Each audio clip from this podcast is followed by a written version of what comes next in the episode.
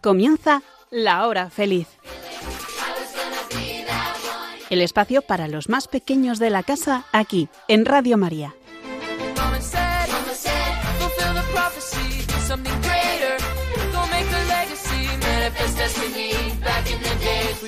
Muy buenas tardes, os saluda Yolanda Gómez con la alegría que vivimos estos días de Pascua porque Cristo, amiguitos, ha resucitado, aleluya.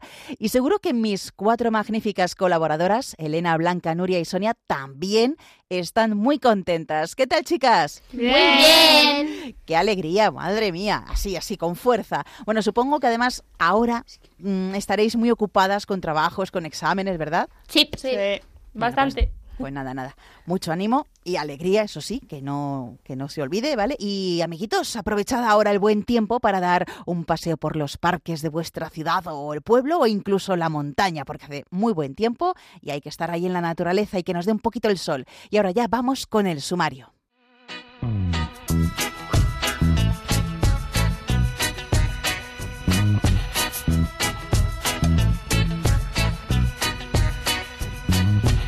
Hoy vamos a hablaros del tiempo de Pascua. Y lo que eso significa para los cristianos. Después conoceremos algunas curiosidades sobre las exposiciones universales. Y tras el cuento El libro olvidado, nos divertiremos con los chistes y adivinanzas.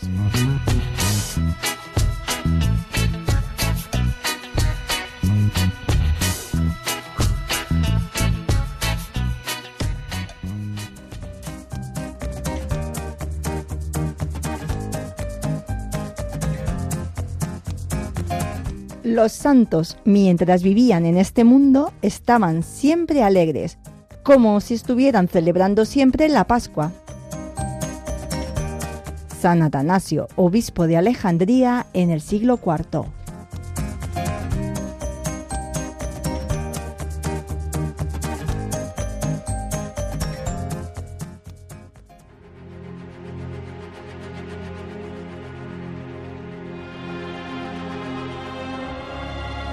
Señor, la resurrección de tu Hijo nos ha dado una nueva vida y una esperanza renovada. Ayúdanos a vivir como gente nueva en la búsqueda del ideal cristiano. Que el Espíritu Santo nos conceda sabiduría para saber lo que debemos hacer. La voluntad de querer hacerlo. El valor para emprenderlo. La perseverancia para seguir haciéndolo. Y la fuerza para completarlo. Amén.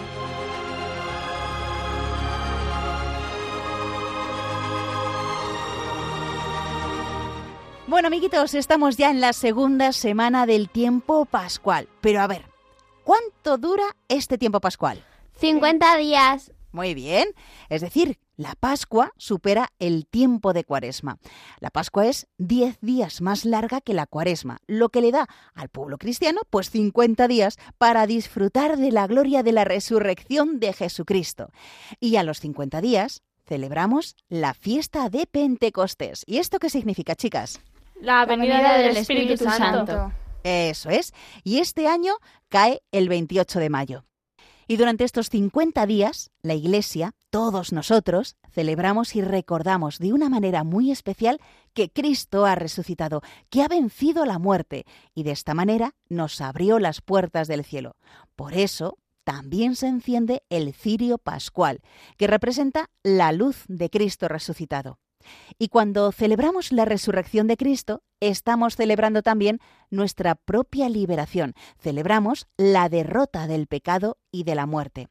En la resurrección encontramos la clave de la esperanza cristiana, es decir, que si Jesús está vivo y está junto a nosotros, pues ¿qué podemos temer? ¿Qué nos puede preocupar si Él está a nuestro lado?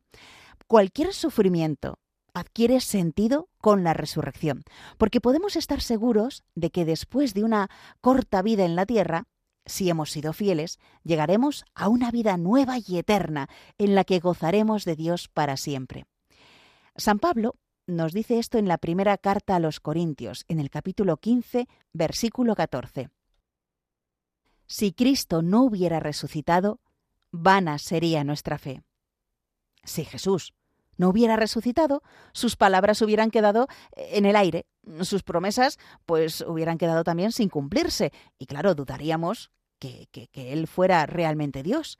Pero como Jesús sí resucitó, entonces sabemos que venció a la muerte y al pecado. Y sabemos que Jesús es Dios, sabemos que nosotros resucitaremos también y sabemos que ganó para nosotros la vida eterna. Y de esta manera, pues toda nuestra vida adquiere sentido.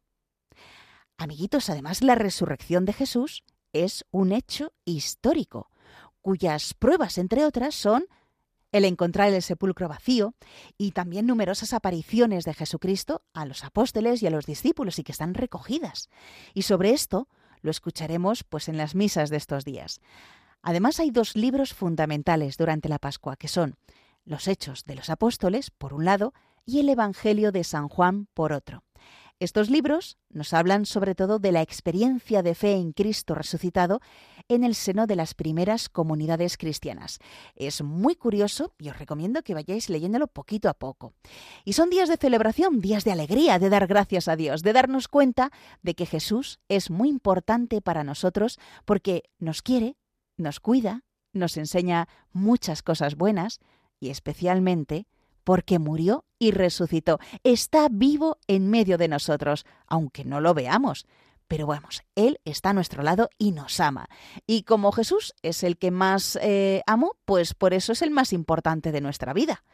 Bueno, y también hay algo mm, diferente durante la Pascua. Vosotros sabéis que a las 12 del mediodía normalmente rezamos el ángelus, ¿verdad? Bueno, pues durante la Pascua cambiamos, ya no es el ángelus, es el Regina Cheli, que significa reino del cielo. Y es una oración mariana por la cual pues queremos felicitar a María por la resurrección de su Hijo Jesucristo.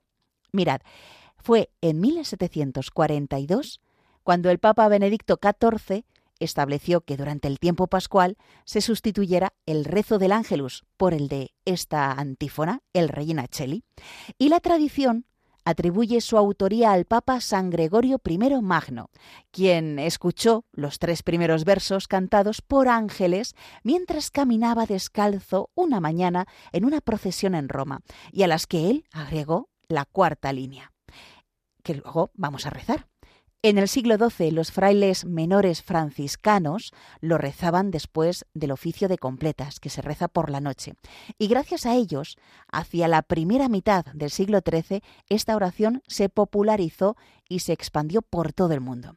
Así que nos quedamos con estas ideas. El Regina Cheli es una oración mariana donde felicitamos a María por la resurrección de su hijo, que fue su autoría, por lo menos se atribuye al Papa San Gregorio primero Magno, que lo rezaban los frailes menores franciscanos. Es verdad que lo rezaban por la noche después de completas. Luego, pues se popularizó y todos pues ya conocían esta oración. Y ya fue en 1742 cuando el Papa Benedicto XIV sustituyó el rezo del Ángelus por el de esta antífona. Así que vamos a rezar, amiguitos, el Regina Cheli, aunque no son las 12 de la tarde, pero da igual, vamos a decir esta preciosa oración mariana. Comenzamos en el nombre del Padre y del Hijo y del Espíritu Santo. Amén. Reina del cielo, alégrate, aleluya. Porque el Señor, a quien has merecido llevar, aleluya, ha resucitado según su palabra, aleluya. Ruega al Señor por nosotros, aleluya. Gózate y alégrate, Virgen María, aleluya. Porque verdaderamente ha resucitado el Señor, aleluya. Oremos. Oh Dios, que por la resurrección de tu Hijo, nuestro Señor Jesucristo, has llenado el mundo de alegría, concédenos, por intercesión de su Madre, la Virgen María, llegar a alcanzar los gozos eternos. Por Jesucristo nuestro Señor. Amén.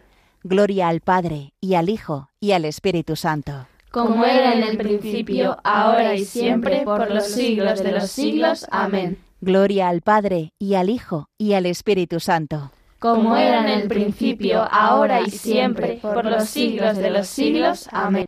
Gloria al Padre, y al Hijo, y al Espíritu Santo. Como era en el principio, ahora y siempre, por los siglos de los siglos. Amén. Por los fieles difuntos, dale, Señor, el descanso eterno.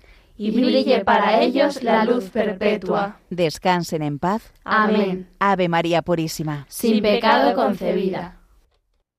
Bueno, amiguitos, pues esta oración es la que rezamos aquí en Radio María a las 12 del mediodía. Muy bonita, ¿verdad? Esta oración a María, que está muy feliz por la resurrección de su Hijo.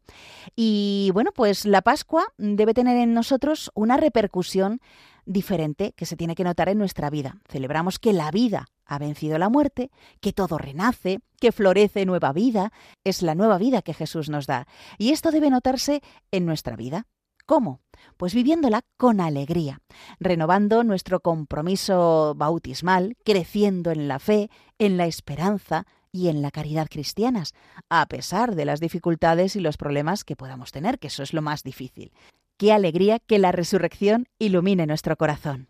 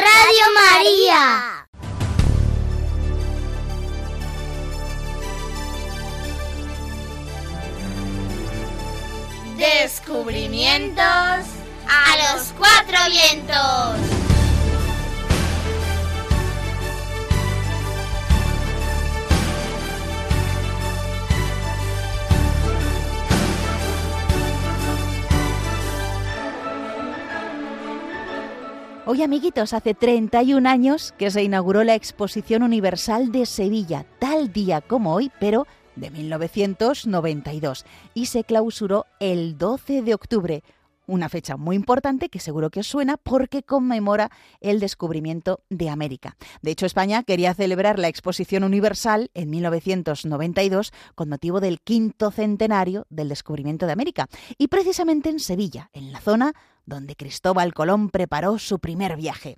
En los últimos tiempos, pues las exposiciones universales se celebran cada cinco años, pueden durar seis meses y tratan varios temas, como la de Sevilla en 1992.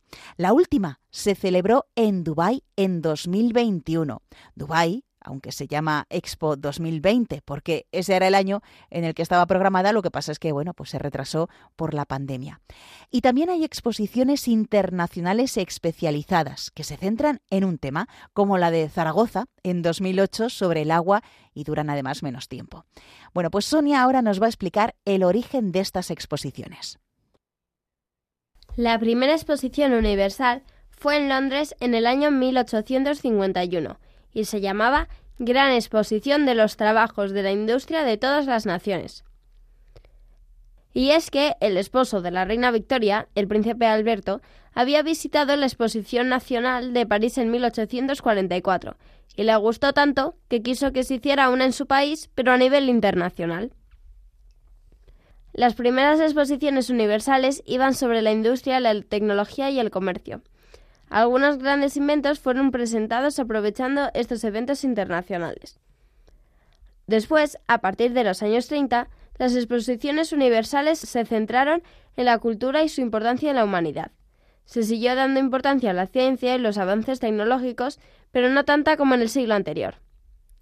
Y desde 1988, estos eventos multinacionales han tenido temas muy variados, la comida, el agua, etc., pero todos reflejan de un modo u otro la importancia de cuidar el planeta y de un futuro mejor.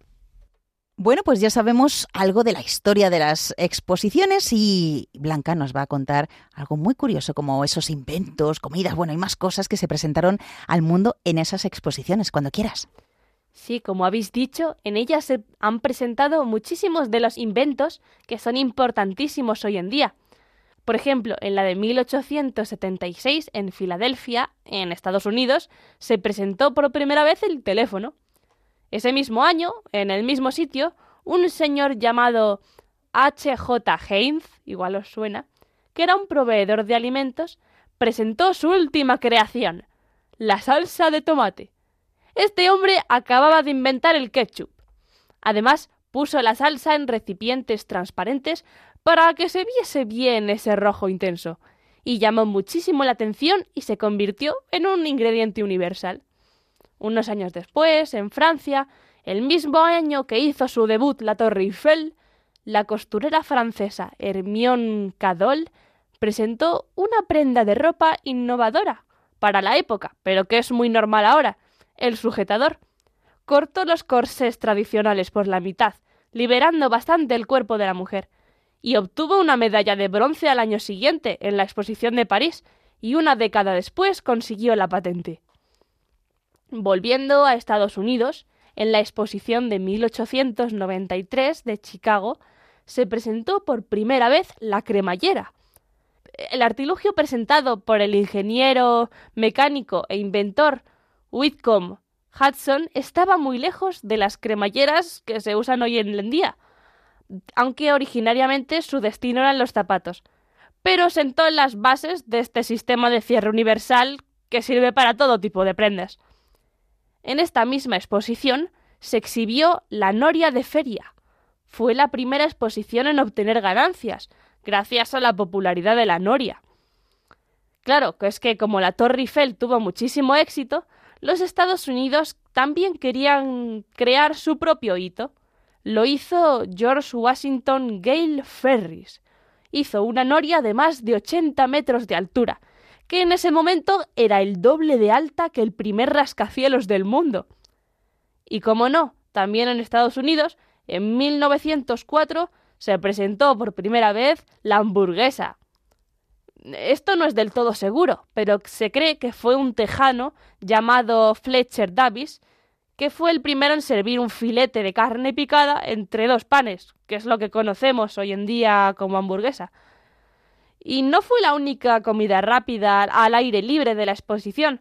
También se sirvieron perritos calientes, de helado, conos de helado, algodón de azúcar, sándwiches. Y eso es lo que pudo ser como la primera muestra de, de street food de la historia.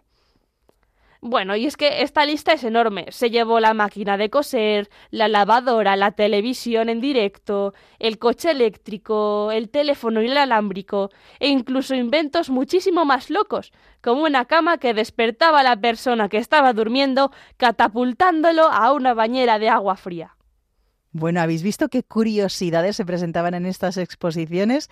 Hay que ver. Bueno, pues además de presentar estas curiosidades, también se hacían construcciones especiales con motivo de estas exposiciones. ¿A que sí, Elena? Sí, yo os voy a hablar de tres monumentos. La Torre Eiffel se construyó con motivo de la Exposición Universal de 1889, que celebraba el centenario de la Revolución Francesa. Las primeras excavaciones se realizaron en enero de 1887 y se finalizó en dos años y dos meses, un tiempo récord para la época. Esta exposición universal de París recibió millones de visitantes, y lo más curioso de todo es que durante la primera semana cerca de 30.000 visitantes subieron a lo alto de la Torre Eiffel subiendo los casi 2.000 escalones que tiene, porque los ascensores todavía no funcionaban. En sus inicios, este famosísimo monumento tenía tiendas de souvenirs, una tienda de fotografía, puestos donde se vendían refrescos y cuatro restaurantes, uno ruso, otro inglés, otro francés y otro holandés, decorados con el estilo tradicional de estos países.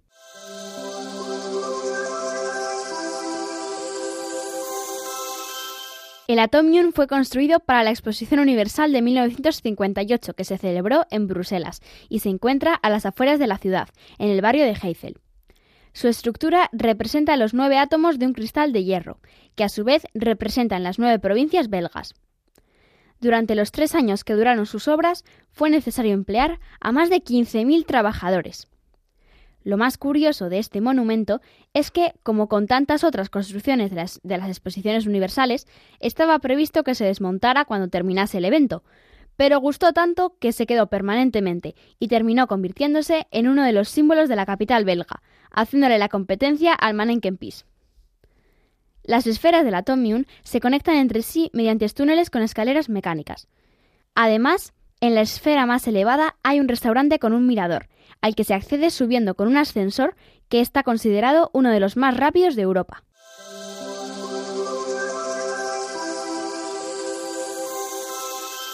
En el Parque de María Luisa, en Sevilla, se encuentra la Plaza de España, construida con motivo de la Exposición Iberoamericana de 1929. Es una plaza-palacio única en el mundo y ocupa una superficie total de 50.000 metros cuadrados. De un extremo a otro de la plaza podéis ver los bancos de azulejos que representan cada una de las provincias de España. Es muy típico que los turistas se hagan una foto delante del espacio dedicado a su provincia. Además, la Plaza España de Sevilla ha sido escenario de películas muy conocidas, como Lorenz de Arabia o El ataque de los clones, de la saga Star Wars. Bueno, además de las curiosidades, fijaos, estas construcciones que nos ha contado Elena. Bueno, pues vamos ahora a conocer las ciudades españolas donde se han realizado exposiciones. ¿Nos las cuentas tú, Nuria? Pues Barcelona fue la protagonista de la primera exposición en España, en 1888, de abril a diciembre. Organizar una exposición universal suponía prestigio y reconocimiento, pero además desarrollo económico. La de Barcelona se realizó en el Parque de la Ciudadela, contó con la participación de 22 países y tuvo más de 2 millones de visitantes. Dejó su marca en la ciudad, que ya era pionera en introducir las innovaciones tecnológicas que iban surgiendo en Europa. La exposición iberoamericana de Sevilla, de la que ha hablado Elena, inaugurada en 1929. Los objetivos eran impulsar una reforma urbanística, fomentar el turismo, potenciar la economía de la región y mejorar las relaciones con los americanos. Durante el mismo año se celebró en Barcelona la Expo Internacional, en el emplazamiento de Montjuïc. Esta exposición supuso un gran desarrollo urbanístico para Barcelona. La Exposición Universal de 1992. De nuevo es en Sevilla. La Expo 92, bajo el lema La era de los descubrimientos, mostró al mundo los avances de la humanidad desde la llegada de Colón a América. Durante seis meses acogió en la isla de la Cartuja a 118 países, además de organismos internacionales, empresas y comunidades autónomas españolas. Otra exposición fue la Exposición Internacional de 2008 en Zaragoza, bajo el lema de Agua y Desarrollo Sostenible. Se plantearon varias infraestructuras ferroviarias, turísticas y actuaciones verdes. Cabe destacar la construcción de 18 nuevos puentes. Bueno, pues ya hemos hablado un poco de la historia de las expos, de las curiosidades, inventos, eh, comidas que se presentaron al mundo en esas exposiciones, de construcciones que se han realizado en concreto con motivo de estas exposiciones, las ciudades españolas, donde hemos podido disfrutar de este tipo de exposiciones, eh, tanto universales como internacionales especializadas. Y vamos ya a terminar con algo que le gusta mucho a Sonia, que son las mascotas, pero las mascotas de las exposiciones. Adelante. Solo os voy a hablar de cinco, porque si hablara de todas las mascotas de las exposiciones universales e internacionales, necesitaría otro programa. La primera mascota de todas fue Seymour the Fair, un pelícano blanco que daba la bienvenida a los visitantes de la Expo Universal de Luisiana en 1984. Y de América nos vamos a Sevilla, a la Exposición Universal que abrió sus puertas hace exactamente 31 años y de la que nos ha hablado Nuria. Si preguntáis a vuestros padres, seguramente sabrán quién fue la mascota. Curro era un pájaro con cresta y pico arcoíris. Todavía es recordado con cariño entre los españoles, y si buscáis en internet encontraréis que se siguen vendiendo camisetas, tazas y delantales con él dibujado. Después tenemos a Fluvi, de la Expo Zaragoza 2008. Os recomiendo que busquéis una foto y veréis que es adorable. Es una especie de gota de agua que abraza una flor. Ahora vamos a escuchar un grupo que me encanta, que es de Zaragoza, y que escribió una canción sobre Fluvi y la cantó en la inauguración de la Expo.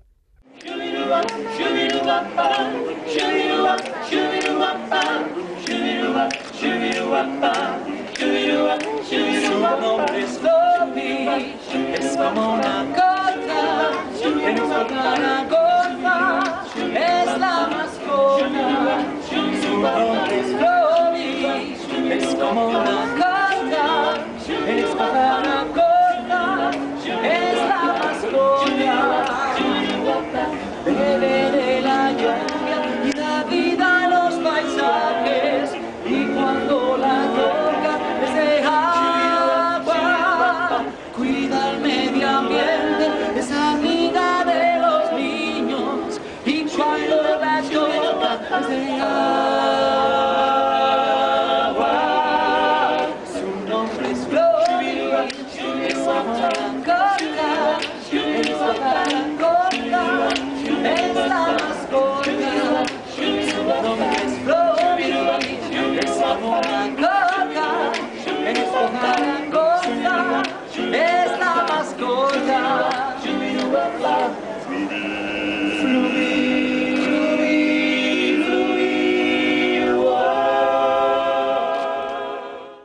después nos vamos a la Exposición Universal de Milán de 2015. Su mascota era Foodie, una especie de ensalada, ya que el tema de la exposición era la comida y su uso responsable. Y ya por último os voy a hablar de la mascota para Osaka 2025. En un vídeo publicitario salía el personaje animado Pikachu, pero la mascota oficial es Miaku Miaku. En japonés, Miaku significa continuo. Además, Miaku también quiere decir pulso, que se relaciona con la vida, algo muy importante que, de una manera u otra, todas las exposiciones quieren representar. Bueno, pues nada, amiguitos, si queréis conocer todas las mascotas, seguro que en internet ahí las tenéis. Y bueno, son curiosidades que espero que os hayan pues gustado. Por cierto, mm, Elena, Blanca, Nuria y Sonia, ¿alguna de vosotros ha estado en alguna de estas eh, exposiciones? Yo sí, yo estuve en la Expo de Zaragoza del 2008, eh, cuando tenía tres añitos, y me acuerdo de poco, pero de lo que me acuerdo eh, era muy chulo. Estaba todo decorado con gotitas de agua y cosas azules, y había mogollón de puestecitos de todos los países, y lo que ha dicho Sonia, que la mascota Fluby, pues era muy mono. Y me volví a casa con un muñeco de Fluby que, mm, que se podía meter en el agua y tal. Y también eh, ese peluche contenía, contenía una semillita de que si lo plantabas, pues te crecía una planta de tomate. Pero no lo llegué a plantar porque me gustaba jugar con el muñeco. Bueno, eso está muy bien. Y nada, amiguitos, si queréis ir a una de estas exposiciones, pues ya sabéis, 2025, apuntarlo en vuestra agenda y nos vamos a Japón, a Osaka, que es donde será. Pero además en junio de este año, pues estaremos muy atentos para saber si Málaga será en el año 2027 eh, la ciudad eh, pues que donde se albergará una exposición internacional especializada. Sé lo que quieras ser. Dime que sabes que voy a salir a buscar un camino que me saque del fondo del mar.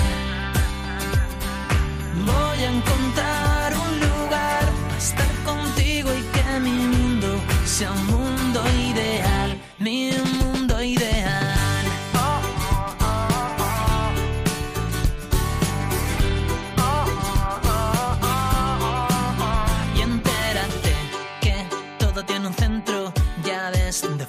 adentro. Si alguien quiere saber, yo sé reconocer el oro por el peso y con ratones cazo queso. Si alguien quiere aprender,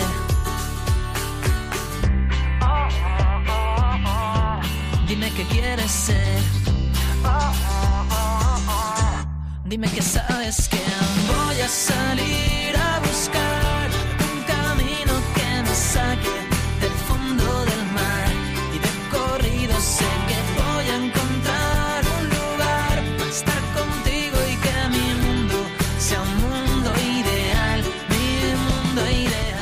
¿Estás escuchando el programa de los niños de Radio María? Bienvenido a la biblioteca, jovencito. No me digas nada. Estás aquí en busca de un libro especial. Tú necesitas eh, eh, una fantasía. Aventuras, por supuesto.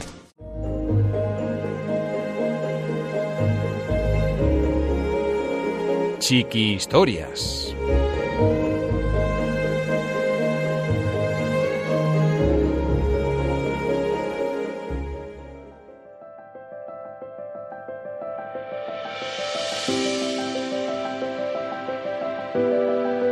El libro olvidado, un cuento de Rosy Requena.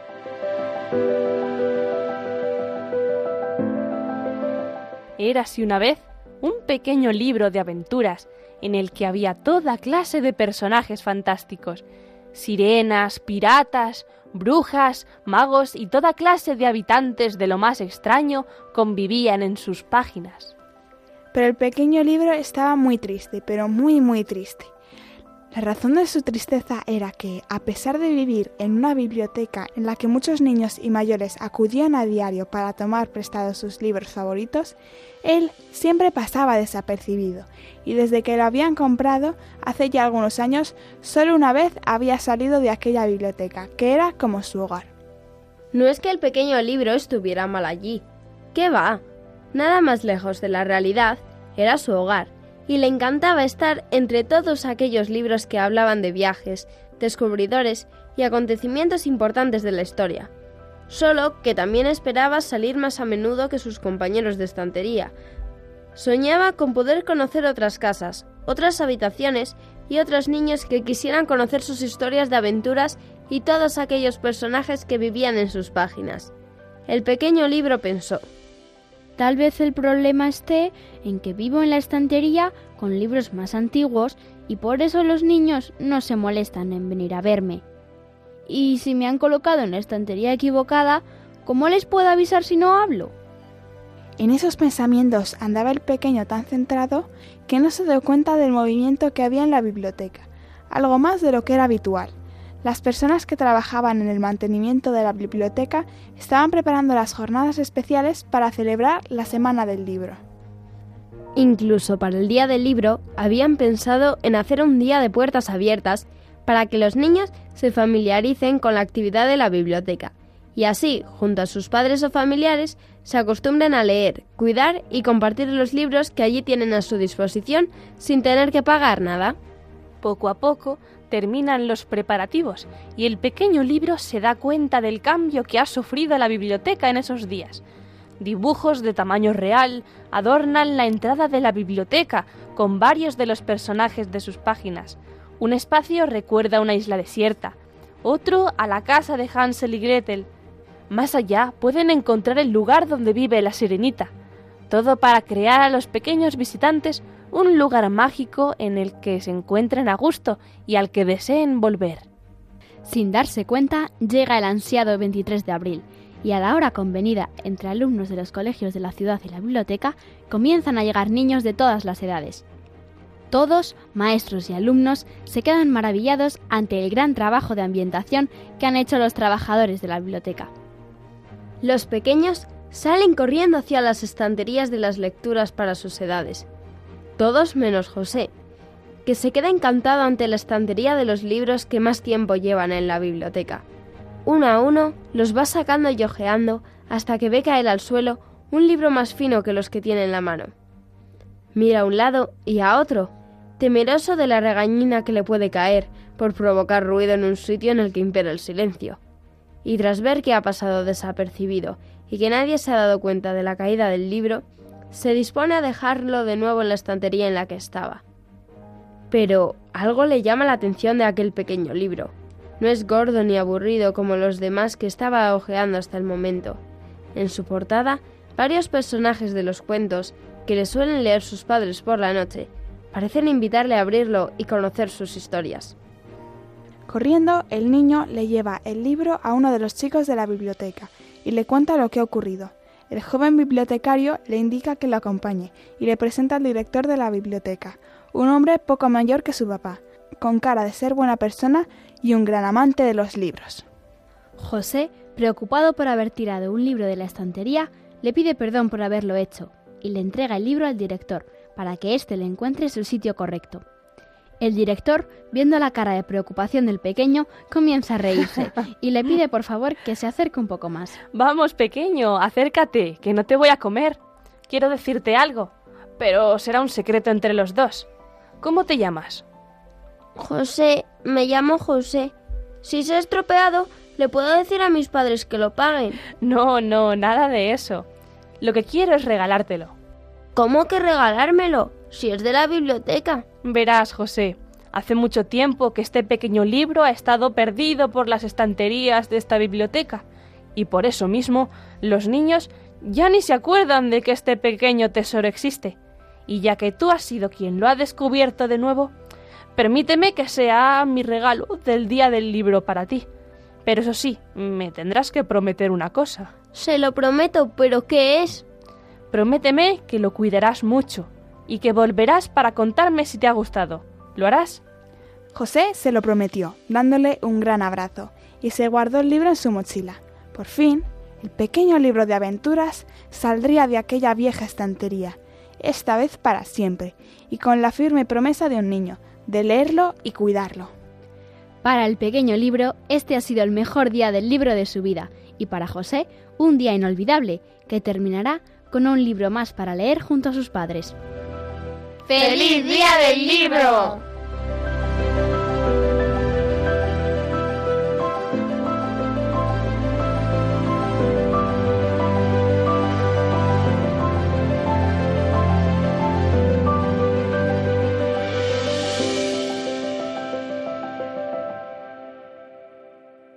Reír no más hasta reventar.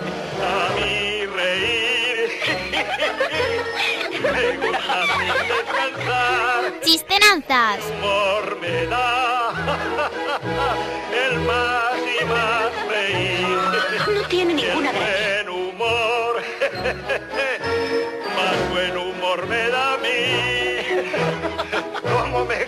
Reír, más buen humor me da a mí.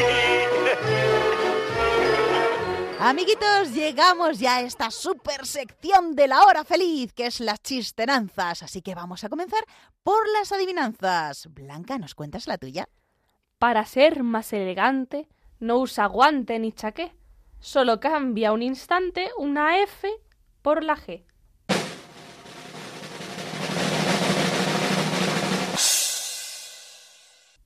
¿El elefante? Sí. Muy bien, Nuria, tu adivinanza. Figura redonda, cuerpo colorado, tripas de hueso y zancos de palo. ¿Qué es?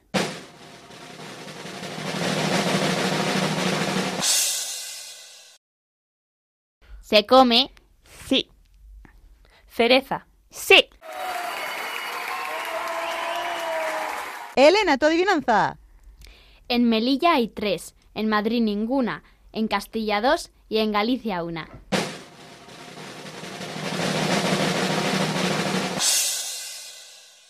La L, sí. Muy bien, y terminamos con la adivinanza de Sonia. Siempre va por la tierra sin ensuciarse. ¿Qué es?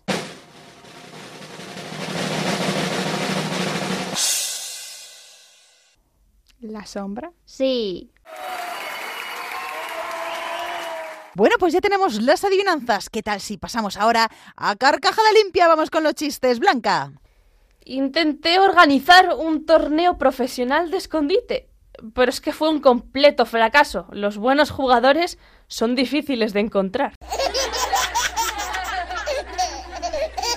¿Cuál es el santo de todas las frutas? La sandía. En el Museo de Historia Natural, un visitante pregunta al vigilante, ¿qué antigüedad tiene este dinosaurio de aquí? 70 millones y 37 años, le contesta. Como el visitante se maravilla ante la precisión del dato, el vigilante le explica. Yo llevo trabajando aquí 37 años y cuando llegué me dijeron que el dinosaurio tenía 70 millones de años. Un hombre entra en el hospital y el médico le dice, Hombre, ¿qué te trae por aquí? La ambulancia.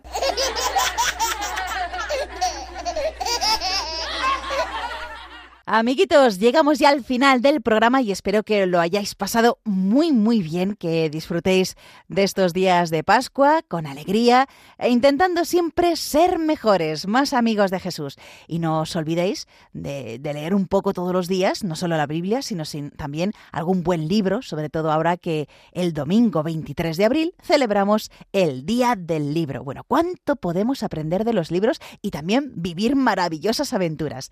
Y gracias a mis cuatro curiosas colaboradoras, Elena, Blanca, Nuria y Sonia, que nos enseñan tantas cosas y curiosidades como las de las exposiciones universales. De nada y seguir disfrutando de los libros. Y también os animamos a escribirnos al programa y enviarnos un cuento que vosotros pues hayáis eh, escrito. Así que, bueno, estaremos encantados de recibirlo. Lo podéis hacer por email a la hora feliz 2 arroba radiomaria.es. Y si nos queréis escribir por carta, la dirección es... Paseo de los Lanceros 2, primera planta 28024, Madrid. Y en el sobre tenéis que poner que es para Radio María, la hora feliz 2. Bueno, amiguitos, pues si queréis volver a escuchar de nuevo este programa u otros anteriores, lo podéis hacer, os recuerdo, en el podcast de Radio María. Para ello tenéis que entrar en la página web www.radiomaria.es y buscar allí La Hora Feliz de Yolanda Gómez. Bueno, pues nos volveremos a encontrar, si Dios quiere, el 18 de mayo. ¿Y vosotros sed buenos? Sí, sí se puede. Sí se puede. Un fuerte abrazo para todos y sed felices.